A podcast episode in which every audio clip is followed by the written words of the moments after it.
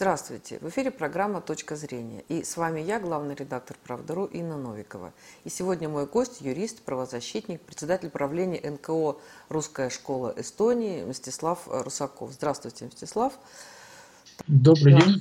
Первый вопрос да, о том, как сейчас живется русской диаспоре, а, какие есть э, сложности, какие есть э, достижения и насколько эта ситуация отличается от того, что было вот почти 30 лет назад, когда Эстония стала независимым государством. И тогда было много информации о нарушении прав русскоязычных людей, русской диаспоры. Что сейчас? А, сейчас ситуация не изменилась, она стала только хуже. И здесь можно привести примеры социальной психологии, когда э, в случае дискриминации они какие-то очень отдельные, то тогда э, это как бы сплачивает группу социальную. Когда они начинают носить массовый характер, то вот, тогда на них уже перестают реагировать, и люди пытаются уже как-то к этому приспособиться. Поэтому вот то, что 30 лет назад было много слышно о случаях дискриминации в Эстонии, а сейчас не слышно, это не потому, что их нет, потому что просто к этому уже привыкли, и это стали воспринимать как некую данность. Так, так оно и должно быть. А что вы хотите, это же Эстония. Эстония – страна эстонцев. Поэтому как эстонцы хотят, так оно здесь и будет. И главный лозунг вот 30 лет назад был, это эстонский лозунг, расчистим площадку. Смысл заключался в том, чтобы сделать Эстонию эстонской потому что в структурах власти, ну, как бы с советских времен еще осталось, что... Вы знаете эту советскую схему, когда первый секретарь, представитель как бы местного населения коренного, а второй секретарь русский. Были не русские, а, скажем так, советский, что представитель Петра. Вот. И как бы эта схема она была и в Эстонии, и в принципе в Эстонии тут мог быть министр. Заместители министров русские были практически. Вот, и ситуация сейчас сложилась такая, что, например, э, на момент э, распада Советского Союза соотношение не эстонцев, скажем так, в структурах власти, оно было примерно пропорционально количеству населения. То есть, предположим, русских было 40%, ну и, соответственно, 40% русских были и в разных там департаментах, министерствах и так далее. Вот. А сейчас ситуация такая, что а, на данный момент русскоязычное население составляет 30%, а среди государственных чиновников, не эстонцев, всего 3%. То есть они с этой задачей справились, они площадку расчистили. Поэтому сейчас Эстония, она стала для эстонцев. То есть такая ситуация сложилась, и то есть мы можем говорить о массовой дискриминации русского населения на рынке труда. То есть это дискриминация в публичной сфере, но это также дискриминация и в, в частном секторе тоже. Потому что основные ключевые позиции в местном бизнесе занимают именно эстонцы. А русских постепенно выдавливают, и практически это уже сделано. У нас есть несколько человек, парочка, может быть, даже побольше, людей не эстонского происхождения, которые, ну, так грубо говоря, занимают первую десятку в эстонском Форбсе. Вот. Но они на самом деле не русские, они евреи. То есть мы знаем, что евреи, они как везде приспособятся, они, они везде найдут свою нишу. И поэтому иногда так говорят, что, ну, что вы говорите, что у русских проблемы? Посмотрите на Бермана. Берман занимает там второе место в Форбсе эстонском. Да? Ну, я так условно говорю. Форбс, понятно, что не Форбс. Поэтому как бы ну, все у вас тут нормально. И на самом деле не нормально. То есть экономическое положение оно хуже, потому что а, русские занимают меньшие позиции. Сложнее сделать карьеру, они среди них больше безработных, среди них больше процент людей, которые вот там рабочие и так далее на таких низких позициях сидят. Поэтому как Эстония это вот такая вот страна, которая, которой создана такая вот э, ситуация апартеида именно по этническому признаку. И помимо этого русских, местных русских беспокоит также и героизация нацизма, потому что мы как бы воспитывались в советское время, когда ну, фашист – это враг, это понятно. А у эстонцев психология другая. Но она как бы накручивается сверху, там, средства массовой информации и так далее. И в Эстонии сложилась такая ситуация, что э, эстонские коллаборационисты, которые во время войны воевали на стороне Германии, 20-я дивизия СС, вот, э, они сейчас стали национальными героями. То есть вот в буквальном смысле. То есть все вот перевернуто с ног на голову потому что среди эстонцев был еще и эстонский стрелковый корпус, который воевал на нашей стороне, который освобождал Таллин. Их было совсем немало, то есть если мы сопоставим с той же 20-й дивизией СС, то их может еще и побольше было. Как бы понятно, что корпус должен быть больше, чем дивизия, вот, чисто с этой точки зрения. Вот, но они, они как бы забыты, они их, особо, правда, их не критикуют, не говорят, что там предатели, просто как будто их и не было. Вот будто вот вся Эстония в едином порыве воевала с Советским Союзом во время Второй мировой войны и проиграла. Потому что есть заявление первых лиц, там президент Эстонии, например, заявил, что там для нас война закончилась в 1993 году. Ну, когда советские войска ушли из Эстонии. То есть получается, что как бы Эстония воевала на стороне Германии, проиграла, ее оккупировали, а потом советские войска ушли. То есть вот такая вот психология. И э, русские здесь ведут себя тоже как бы неоднозначно, с одной стороны. С другой стороны, позиция России тоже иногда вызывает удивление, потому что, может быть, вы в курсе, что есть такое понятие, как соотечественник, как соотечественное движение. Так вот, в Эстонии так сложилось, что самые уважаемые соотечественники российские это члены центристской партии Эстонии. Простите, я не услышала, это кто? Это члены центристской партии Эстонии. В Эстонии есть такая центристская партия, она так называется.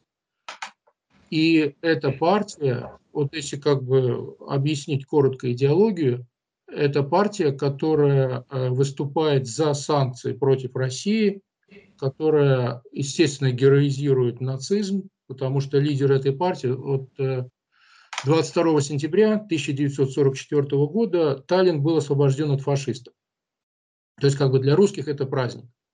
Для эстонцев это не праздник. И они 22 сентября даже придумали специальную памятную дату, которая называется День сопротивления. Ну, имелось в виду, что вот эстонские коллаборанты, они сопротивлялись советской армии, в том числе и своим же эстонцам из стрелкового корпуса, потому что э, советское знамя на башне Длинный Герман, ну, это как вот такая главная башня в Таллине, где вот флаг государственный разбивается. И вот советское знамя туда повесили два эстонца, лейтенант и ефрейтор. То есть как бы это, это не было как чисто пришли русские и оккупировали. То есть не так на самом деле. И вот сейчас, 22 сентября, э, лидер центристской партии Юрий Ратас, он с флагом и с какими-то школьниками идет и торжественно водружает эстонское знамя вот на этой же башне Длинный Герман, и тем самым как бы он отмечает этот день сопротивления.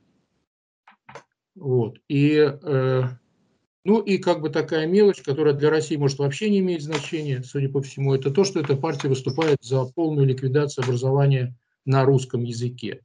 То есть не только школ, но даже детских садов. Вот, и члены этой партии самые уважаемые российские соотечественники. То есть, как бы это странно, но, но это факт. Поэтому отношение России ко всему этому, оно тоже вызывает удивление. Потому что Россия в 1991 году русских здесь фактически бросила, потому что когда в Эстонии находились советские войска, ну, уже российские войска, то, в принципе, с Эстонией можно было договориться о чем угодно. Она бы согласилась бы на все. Но это было никому не надо. Ну, сами понимаете, Ельцин был главой государства. Уже вообще было все равно. Их просто вывели и все. Поэтому сначала русских здесь кинули, а потом вот такая вот странная соотечественная политика, что люди, которые, собственно, находятся в такой вот партии странной, они на самом деле уважаемые люди. Поэтому как бы это тоже создает определенную дезориентацию. Но, с другой стороны, нельзя говорить, что русские в Эстонии – такой вот отрезанный ломоть, который тут э, ассимилировались, там выучили эстонский язык, отдали детей в эстонские школы, и поэтому вот там пройдет лет 10-20, и как русский вопрос будет окончательно решен, как Эстония в свое время первая отрапортовала Гитлеру о Юденфрай, об окончательном решении еврейского вопроса. Сейчас она решит еще и русский вопрос. На самом деле нет, потому что у нас есть серьезный маркер в Таллине и в Эстонии, в частности, это 9 мая.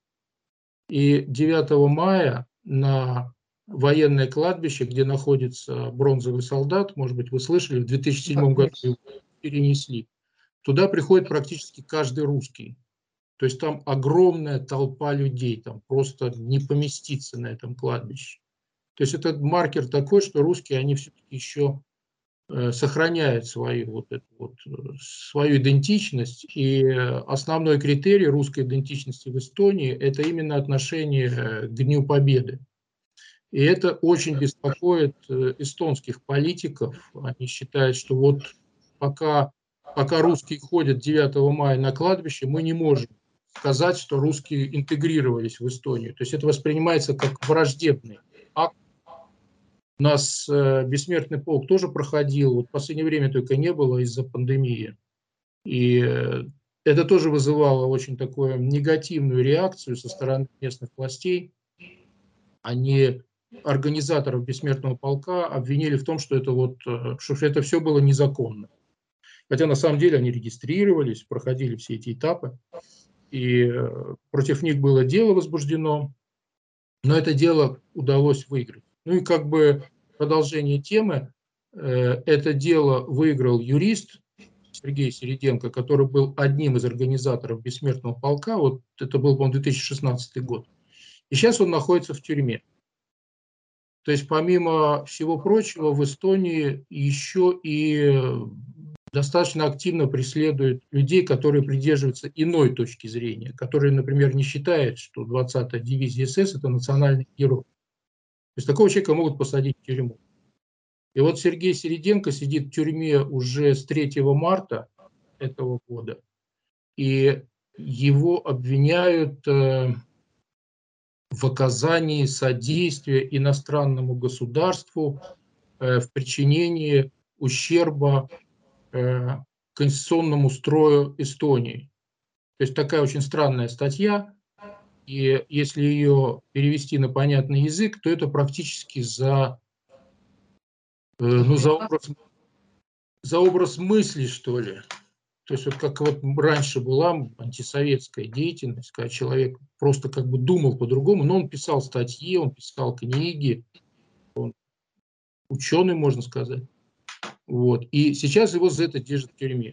То есть понятно, когда человек называет режим э, нацистским, то это вредит имиджу страны. И с точки зрения Эстонии этого достаточно, чтобы человека закрыть в тюрьму, раз он так вот вредит нам, территориальной целостности, там, суверенитету и всему остальному. То есть человек практически сидит за образ мысли.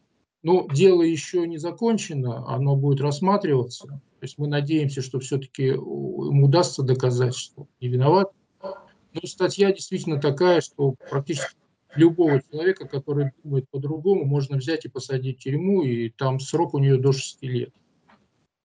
Ну, может быть, вы слышали, что в Латвии там это просто на поток поставлено, когда людей там просто сажают. Вот это дошло и до Эстонии. И началось вот как раз Сергея Середенко. Поэтому ситуация русских непростая, но если мы э, все-таки возьмем какие-то объективные критерии, то мы можем сказать, что русские в Эстонии, они остались русскими. Они не ассимилировались, не сдались, они отмечают 9 мая, для них Крым наш. Кстати, в 2014 году проводили опрос именно в Эстонии отношение к тому, что Крым вернулся в Россию, и процент э, людей, высказавшихся за, среди русских он был такой же, как в России. То есть мы на самом деле ничем не отличаемся. Нельзя говорить, что вот э, эстонский русский, прибалтийский русский – это какая-то вот такая субэтническая группа, как поморы, например. Вовсе нет. Русские в Эстонии точно такие же, как и в других регионах России. Ну, может быть, с какими-то своими региональными особенностями. И то я бы не сказал такого. Вячеслав, вот э, вы сказали, что 3% только русских в структурах власти, а, при том, что представительство 30%. А это связано именно вот с паспортом, либо все-таки со знанием языка? Вот, э, потому что там как бы, я знаю, что в Латвии там, если они э, говорят на латышском языке так же, как на своем родном, то, в общем, там к таким людям относятся там, гораздо более лояльно и считают, что они вполне себе граждане, ну так, могут быть гражданами. Э, эти факторы тоже присутствуют, потому что в Эстонии среди неэстонского населения гражданство Эстонии имеет только половина. Остальные, остальная половина – это либо граждане России, либо лица без гражданства. То есть как-то вот такой вот примерный расклад. Вот. И, конечно, если человек не имеет гражданства Эстонии, то в этом случае он не может э, претендовать на роль чиновника. Но даже если отнять их, пусть будет, предположим, не 30%, а 15% но все равно вместо 15% мы видим 3%, в 5 раз меньше. Что касается языка, то, конечно, это тоже фактор, потому что, чтобы быть э, чиновником в Эстонии, нужно владеть эстонским языком вот практически как родным. Требуется высшая категория для человека, у которого там ну, маломальски какая-то позиция высокая есть. Он не совсем на начальном уровне работает чиновником, если совсем на начальном, то достаточно средней категории. Если чуть выше, то уже требуется знание эстонского языка на высшем уровне. Вот, для многих это тоже препятствие, естественно, для того, чтобы работать. Но я бы не сказал, что людей, которые перфектно владеют эстонским языком, эстонские власти считают за своих. Вот, ну, ты говоришь на эстонском как эстонец, ну, окей, значит, ты наш. На самом деле нет, совершенно нет. Потому что есть примеры, когда человек ассимилировался просто уже вот совершенно. То есть он уже на, на эстонском говорит лучше, чем на русском. То есть он по-русски говорит с акцентом, на эстонском говорит как эстонец. У нас был одно время э, министр э, образования в Эстонии Евгений Осиновский. Это сын местного олигарха, который вот купил, купил своему сыну партию, социал-демократическую партию. И он был лидером партии, он был министром образования. И вот он пошел сдавать экзамен на знание эстонского языка. И он сдал его там вообще процентов. То есть он эстонский язык знает лучше, чем эстонский. Все равно для эстонцев он остается русским. То есть он хороший русский, правильный русский, но он русский. Он не совсем свой. Это с одной стороны. С другой стороны, ну, ему карьере это как бы не помешало, потому что он министром-то был. Но э, проводили исследования, специальное социологическое, выяснили, что русские, которые владеют эстонским языком, они успешно конкурируют с русскими, которые эстонским языком не владеют. Но они не могут конкурировать с эстонцами. То есть одного знания эстонского языка недостаточно, чтобы иметь в Эстонии те же самые права, что и эстонцы. Все равно они подвергаются какой-то там дискриминации из, чисто исходя там, из фамилии, исходя из национальности, э, ученый из Стартовского университета проводил специальное такое исследование. Он рассылал CV, ну, резюме по-русски, э, на, соискание, на соискание работы, и он рассылал CV на, как будто бы человек эстонец и как будто бы человек русский. И в результате выяснилось, что при абсолютно одинаковых позициях, то есть в CV указывает, что человек владеет эстонским языком, там соответствует всем критериям, но все равно эстонцы более желательны в качестве работника, чем русские, при абсолютно одинаковых критериях. То есть здесь уже выступает не, не, не, не язык, не гражданство, а чисто национальность. Дискриминация идет чисто по национальному признаку. Поэтому как бы изучение эстонского языка, оно не сильно помогает в этом плане. Ну, помогает, но все равно это не делает человека равным эстонцам. И также тут стоит отметить, что все-таки выучить чужой язык – это не совсем простая задача, особенно выучить его как родной. То есть, ну, сложно говорить на чужом языке, например, без акцента. Ну, Мстислав, я прошу прощения, перебью, да, ну вот уже выросло целое поколение, прошло 30 лет, и выросло поколение молодых людей, для которые уже учились э, в этих школах, где были требования там как-то учить эстонский язык, и э, то есть те, кто росли в эстонской среде, наверное, они это идет речь о них, наверное, они-то как бы там говорят э, как, как, как на родном. Или все-таки нет? Они, конечно же, не говорят на нем как на родном. И если говорить о русских школах, ну вообще о школах Эстонии, то э, они пока еще есть русские школы, и, соответственно, дети в этих русских школах учатся. И они в этих русских школах учатся все-таки на русском языке. Эстонский язык они изучают как иностранный. И при выходе из этих школ они более-менее остаются русскими. И таких у нас, э, но если считать еще классы погружения, класс погружения это когда русские дети, только русские дети, без эстонского, учатся на эстонском языке. Это такая странная форма, потому что э, как это влияет на их идентичность. С одной стороны, они русские, эстонцев они там не видят у себя в классе. С другой стороны, они учатся на эстонском языке. То есть такая получается гибридная форма. Но если брать только тех русских детей, русскоязычных детей, которые учатся на эстонском языке, вот в эстонскую школу пошел и учится, то таких 10%. То есть 90% продолжают все-таки сохранять свою национальную идентичность. Две трети учатся на русском языке. То есть это большинство. Вот, и поэтому нельзя говорить, что вот они заканчивают школу и становятся эстонцами. Нет, они не становятся эстонцами, они продолжают оставаться русскими. И это как раз вот головная боль эстонских властей что давайте мы закроем, наконец, эти русские школы, чтобы русские дети вот ассимилировались с детского сада и становились эстонцами, становились янычар, грубо говоря. Угу. Ну, то есть в Эстонии э, русские учатся отдельно дети, да, и эстонские, получается, отдельно. Это да, причем это желание даже больше эстонских родителей, чем русских потому что эстонским родителям тоже не нравится, как, предположим, когда в классе слишком много неэстонцев. Потому что когда неэстонцев один-два, то как бы он становится изгоем, ну, как правило, не всегда. То есть над ним там можно издеваться, как бы все нормально. А если их слишком много, то непонятно уже, кто над кем будет издеваться. То есть это уже представляет определенную угрозу. Даже, даже подождите, вы говорите издева, там издевательство. Ну, Эстония, они же там э, тоже там в ЕС же жесткие правила по поводу буллинга, по поводу каких-то оскорблений. Там даже нельзя сказать, что ты рыжий. Не дай бог сказать, что там кто-то толстый. Там это целые разборки с директорами. И любые формы давления на детей в школах, ну вот в Евросоюзе, они там просто законодательно э, как-то там описаны и очень жестко преследуются. Вы говорите про издевательство. Это законодательство понятно, оно всегда идеально в каждой стране. Там все, все преследуется и все запрещено. Но по факту, конечно, такого нет.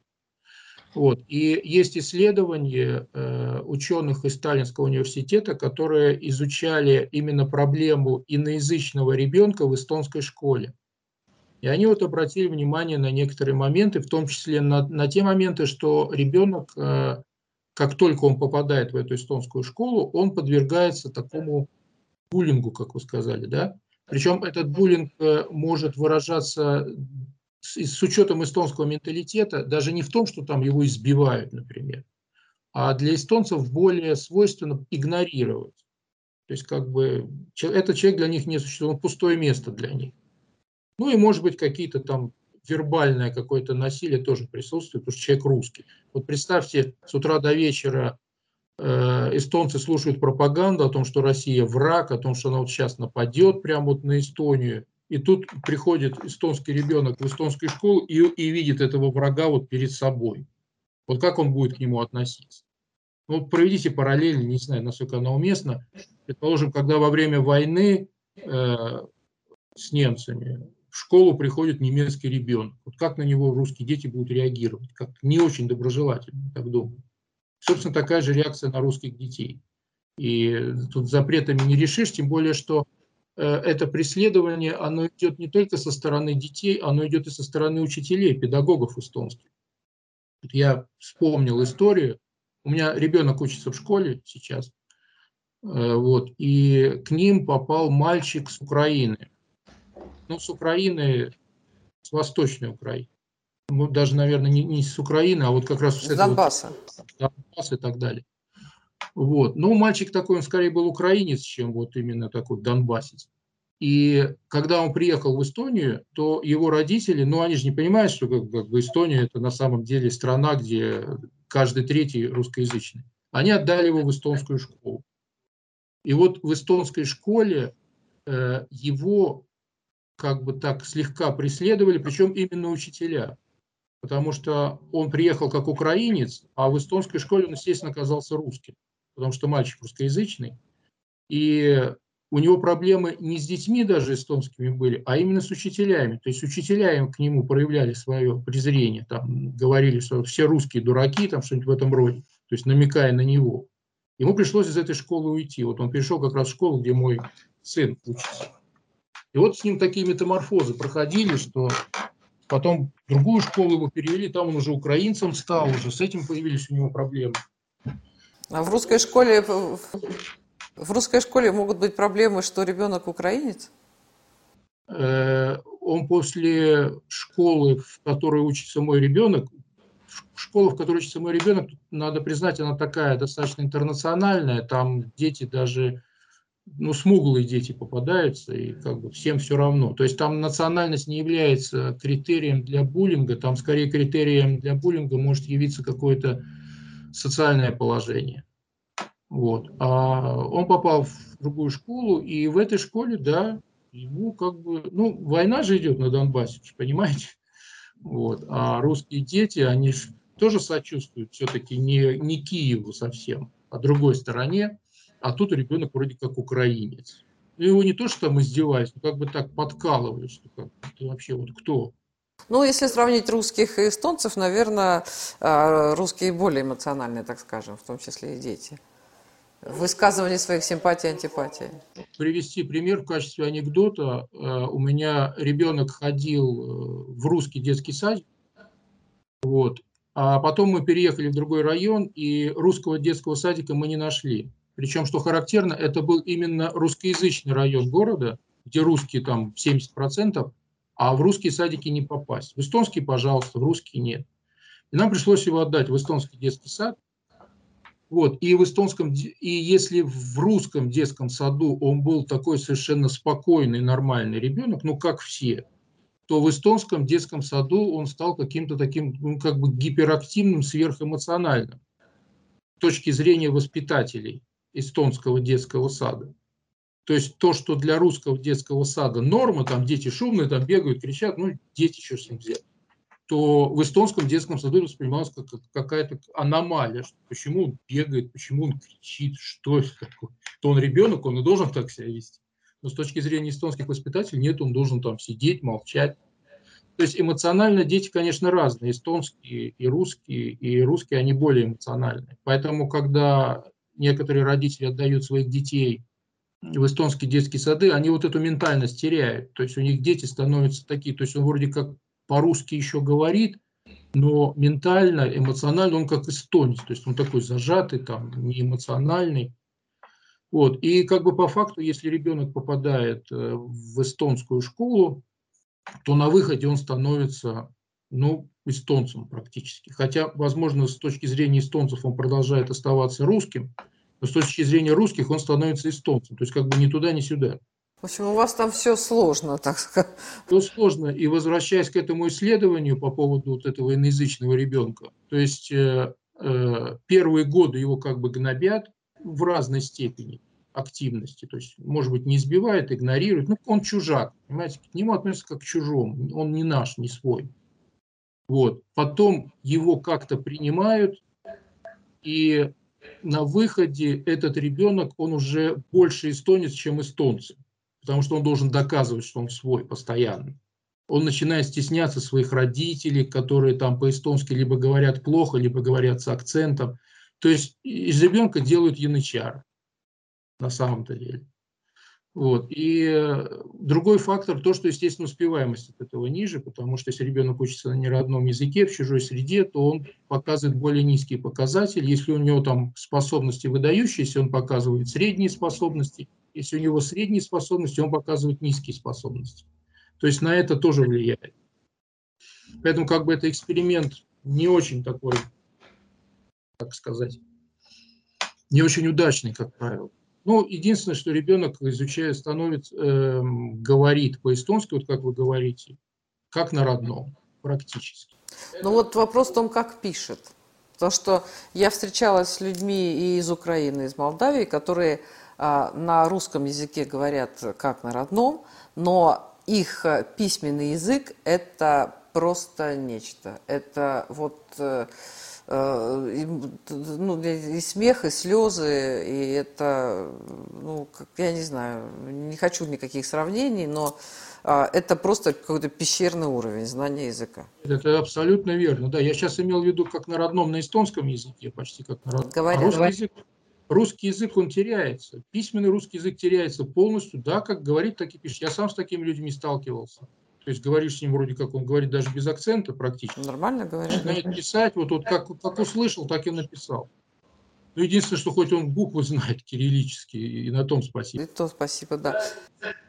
Это действительно проблема, и тоже могу привести пример, и, как ни странно, опять с Украины, э, восьмилетнего мальчика Васю привезли с Украины в Эстонию. Ну, его мама вышла замуж за эстонца. И он жил в таком поселке, где русских школ просто не было. Это уже взрослый человек, ему сейчас 50. Но тогда ему было 8 лет. Ну, и он был, скорее всего, русскоязычным ребенком. Но он учился в эстонской школе. И сейчас, если на него посмотреть, это просто эстонец. Настоящий эстонец, который немножко знает русский язык. И говорит на нем с таким очень минимальным словарным запасом, но как вот остался в 8 лет, у него был, такое и есть. И с очень серьезным акцентом. То есть как бы из украинского мальчика сделали эстонца. Абсолютно легко. Вот именно за счет того, что он учился в эстонской школе. То есть как бы эстонские школы – это способ для ассимиляции детей. Поэтому и хотят ликвидировать русские школы, чтобы вот именно все, все были эстонцы. Эстония – это эстонцы. Их беспокоит только язык, они об этом откровенно пишут, их беспокоит образ мыслей то, что русские дети ходят 9 э, мая к бронзовому солдату. Это их беспокоит больше всего. Вот они должны 9 мая скорбить. Как эстонцы говорят, 9 мая день скорби. Мы все скорбим. И русские тоже. Ну, не 8 мая скорбят, или они 9 мая скорбят? Европа же День Победы 8 мая отмечает. Они не отмечают победу 8 мая, они проиграли. Поэтому они скорбят. А скорбят они 9 мая так удобнее, потому что русские радуются, эстонцы скорбят. То есть тут зачем даты путать? Понятно, понятно.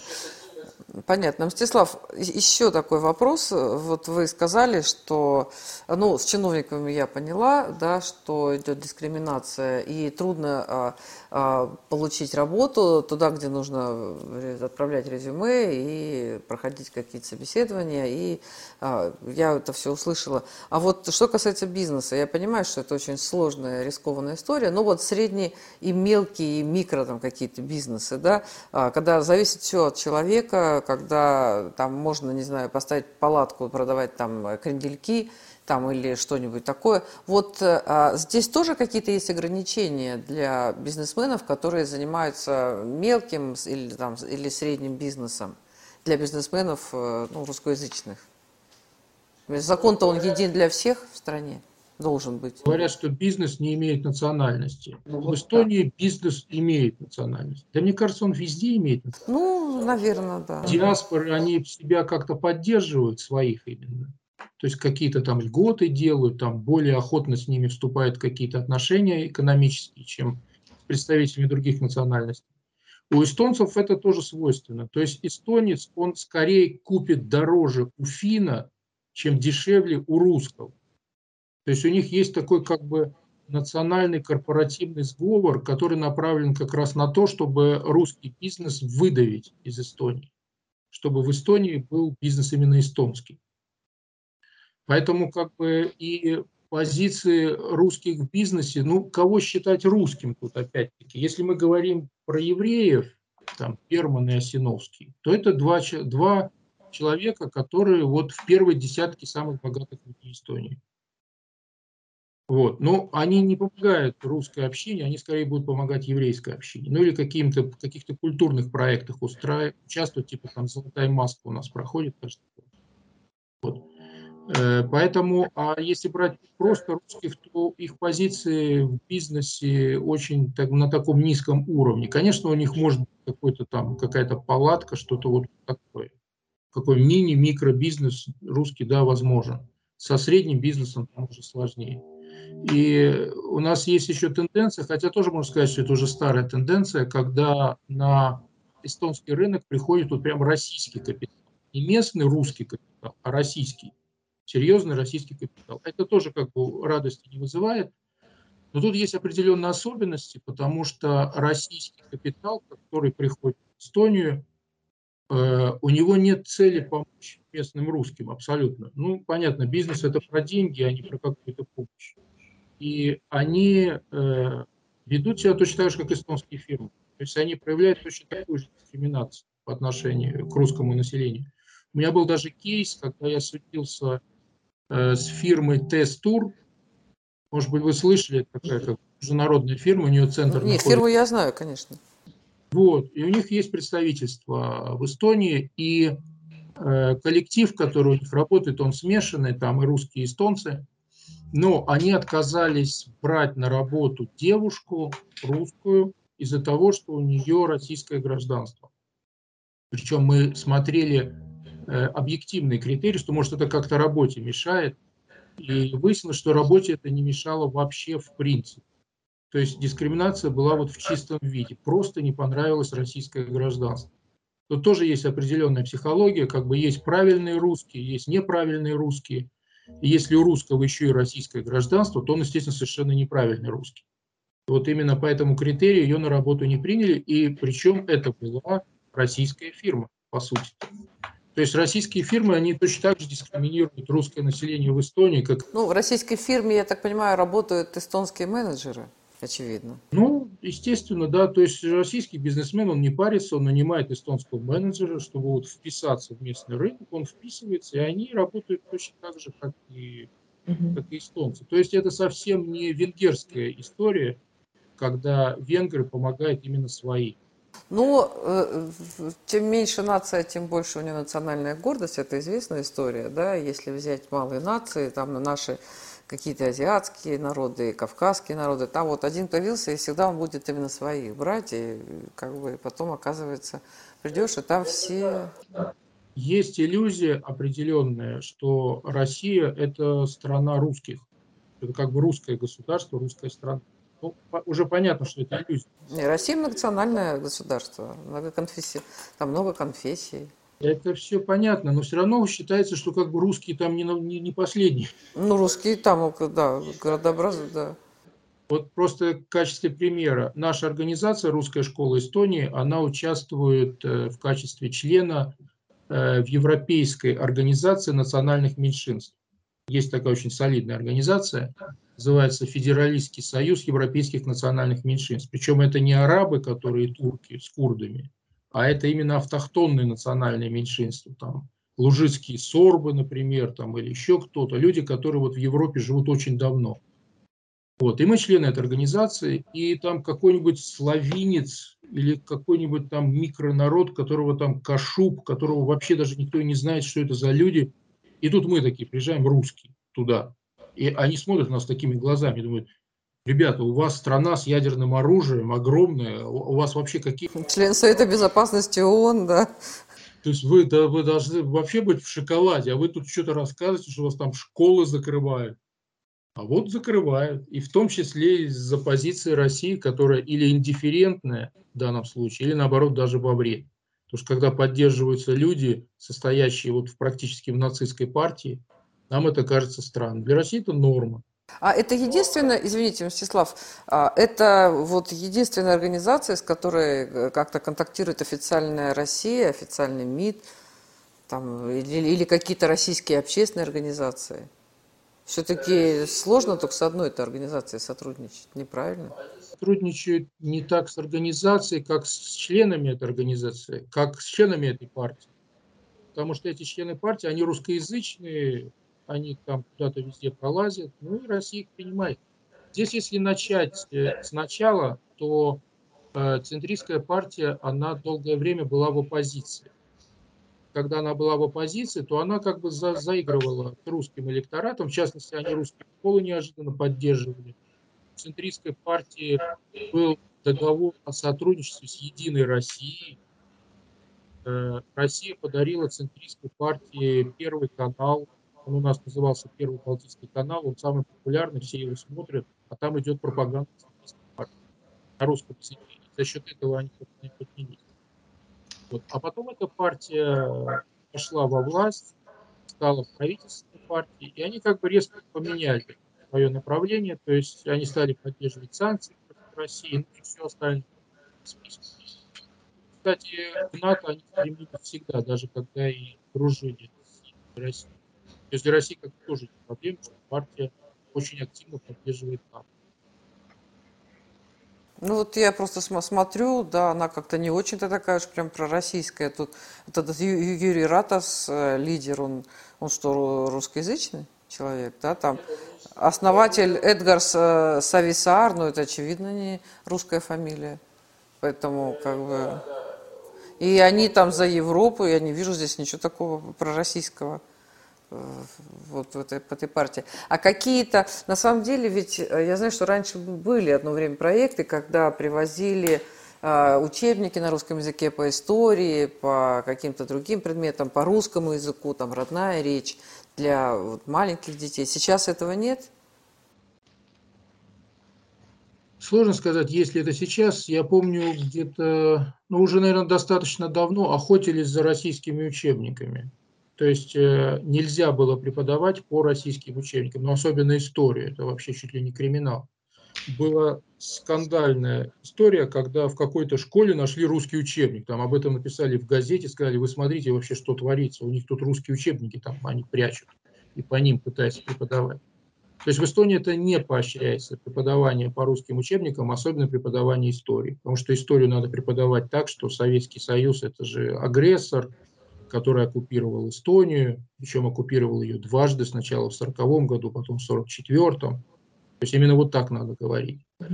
Нужно постоянно говорить про депортации, вот просто. Вот депортацию это было две депортации в 1940 году и в 1949, и в Эстонии вот, вот каждый год они что-то проводят, какие-то массовые мероприятия, что вот их несчастных депортировали. Но, естественно, это тоже как бы с целью разжигания. Не, ну депортация это тяжело для народа, тут что уж говорить-то, конечно, для них это... Здесь они педалируют именно национальный аспект, что вот пришли русские и депортировали.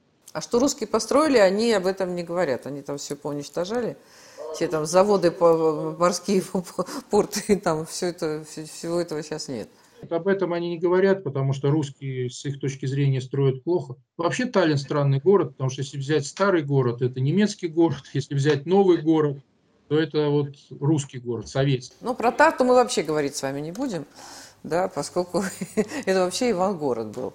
Вот э, такой, такой еще вопрос, Мстислав, да, а, ну, а, я понимаю, что люди вот родились, выросли, для них это для них это родной дом. Я знаю, когда вот Союз раз, разваливался, очень много э, людей в Средней Азии жили, когда ехали в Ташкент, в Киргизию, э, когда там Ташкент город хлебный, ну, было очень сложно, и люди ехали, и уже там тоже там, ну, три поколения там выросли, да, и им тоже пришлось уезжать, но там были такие события горячие, да, и в, и в Узбекистане, и в, и в Казахстане, в общем, совсем не сладко было. Ну, вот люди уезжали, уезжали, но а, из Прибалтики а, там, ну, э, я понимаю, что там не было таких вот погромов, как были в Узбекистане там в 90-е годы, там, ну, там, да, э, но все равно там было очень, э, очень недоброжелательное отношение, и люди очень мучились, страдали, я разговаривала, но вот из, из Прибалтики как-то не хотели уезжать, не хотели уезжать, и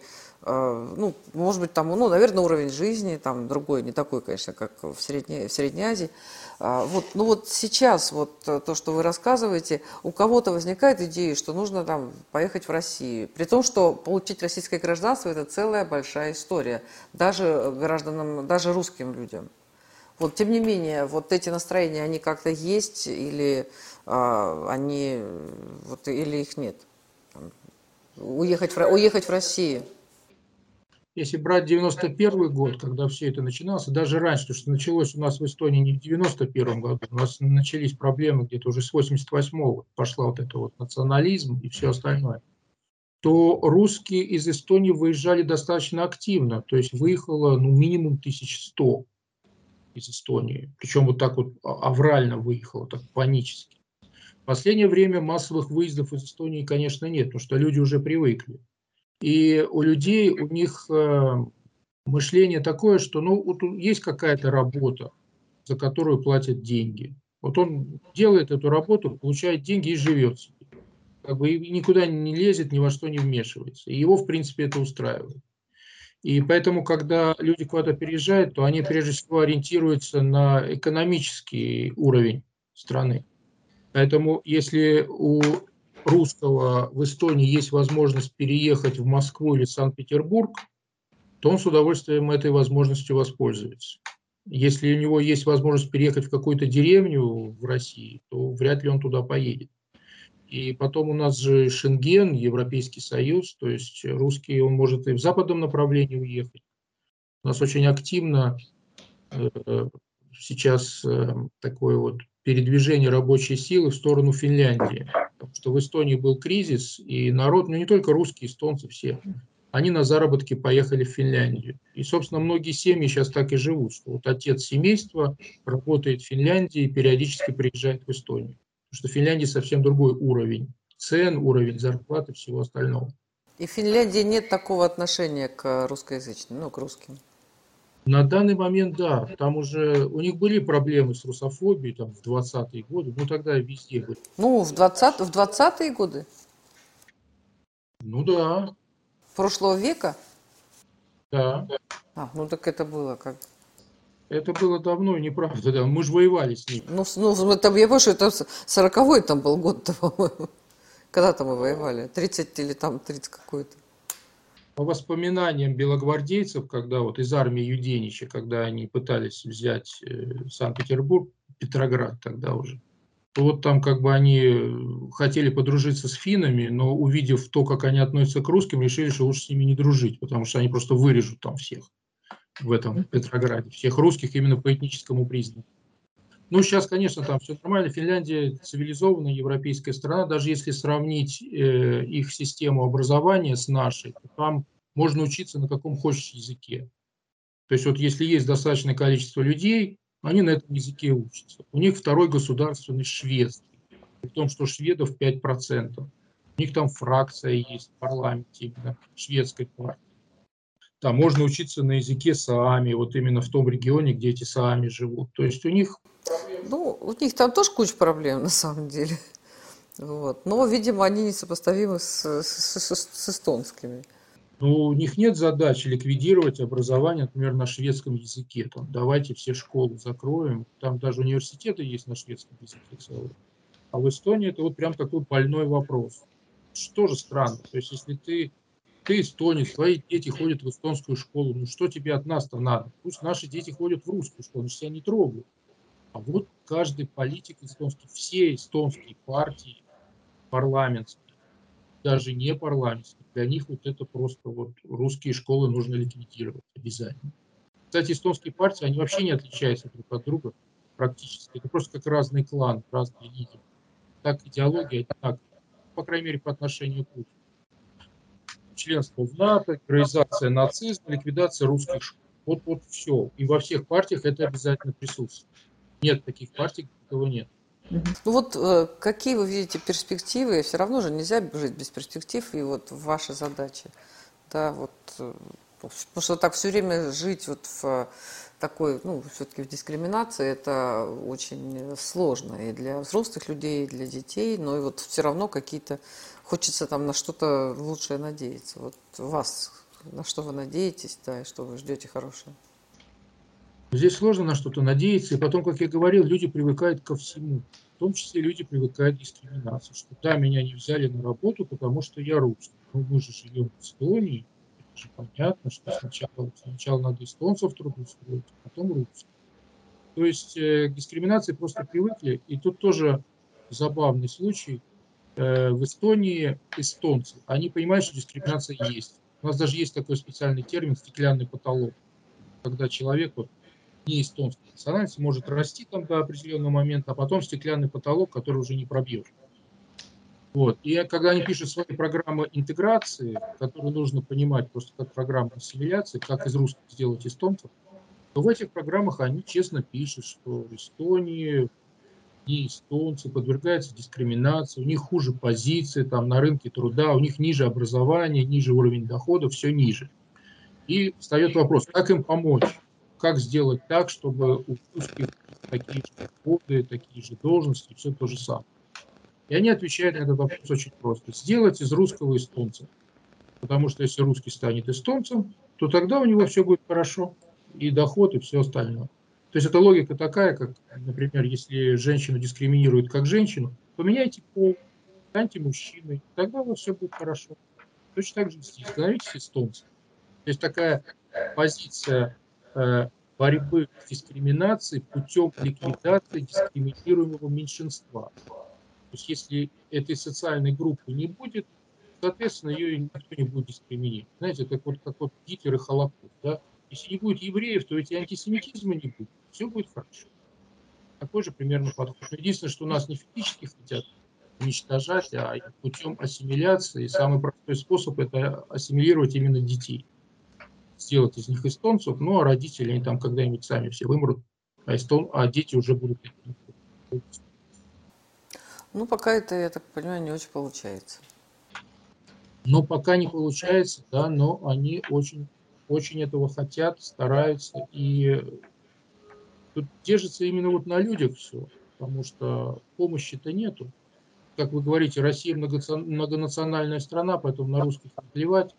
Мы это абсолютно ощущаем, да? Ну, это не поэтому, не потому что многонациональная, а потому что да, есть серьезные, скажем так, недоработки. На самом деле, а, раньше это была очень важная часть нашей внешней политики, и а, у нас была такая а, мягкая дипломатия, когда студенты разных стран учились нас, э, у нас наши студенты куда-то уезжали, и мы действительно работали и с русскими общинами, и диаспорами в разных странах. Но сейчас, э, скажем так, другие финансовые приоритеты у государства, к великому сожалению. И это мы просто действительно теряем русский мир. Мы об этом много раз, ну, там, много раз говорили и, и продолжаем говорить. И не только в Прибалтике такие проблемы. Ну, в общем, по всему бывшему Советскому Союзу это а, практически везде. Ну, где-то больше, где-то меньше. Но, к сожалению, а, к сожалению, мы тоже считаем, что государство, в общем, должно обратить на эту проблему внимание как-то, потому что это вот это действительно одна из серьезнейших проблем. Вот Я общался с российским дипломатом как раз на эту тему. Это был 2014 год, когда вот был Донбасс и все остальное. И мы из Эстонии делали гуманитарную помощь Донбассу. Там собирали какие-то вещи, деньги, и туда конвоем пересылали, автоконвоем. И я общался с ним именно на эту тему, ну, чтобы там можно было границу пройти, чтобы он там проехал и так далее. Вот. А дипломат к этому относится совершенно индифферентно. Я как бы уже призывал к его каким-то чувствам человеческим. Вы представьте, там живут такие же русские люди, как мы. Он говорит, а мне, говорит, все равно я интернационалист, какая мне разница, русские они нет. То есть, и вот это вот чувствуется... Дипломат под... это, от, это из МИДа, что ли? Нет, э, из посольства российского в Эстонии. Понятно. И как бы это типичная позиция, что да какая разница, русский он или не вообще, мне кажется, российским чиновникам свойственно, вот если эстонским чиновникам свойственна русофобия, они не любят русских, то российские чиновники, мне кажется, просто мизантропы. Они людей не любят вообще, в принципе. Это видно в договорах, которые заключает Россия и Эстония, которые именно касаются людей. Ну, там пенсии, например, что То есть договор заключается, как бы о людях вообще не думают. Эстонцы думают, как бы русских прижучить, путем, путем этого договора, там меньше заплатить, еще чего-то. А российский человек, в принципе, ни о чем. Ему вообще все равно. Ну, любого человека не любит. Поэтому есть интернационализм. Да, поэтому есть интернационализм. Да. Спасибо вам большое. Да, это была программа «Точка зрения». Наш гость – юрист, правозащитник, председатель правления НКО «Русская школа Эстонии» Мстислав Русаков. Спасибо, Мстислав.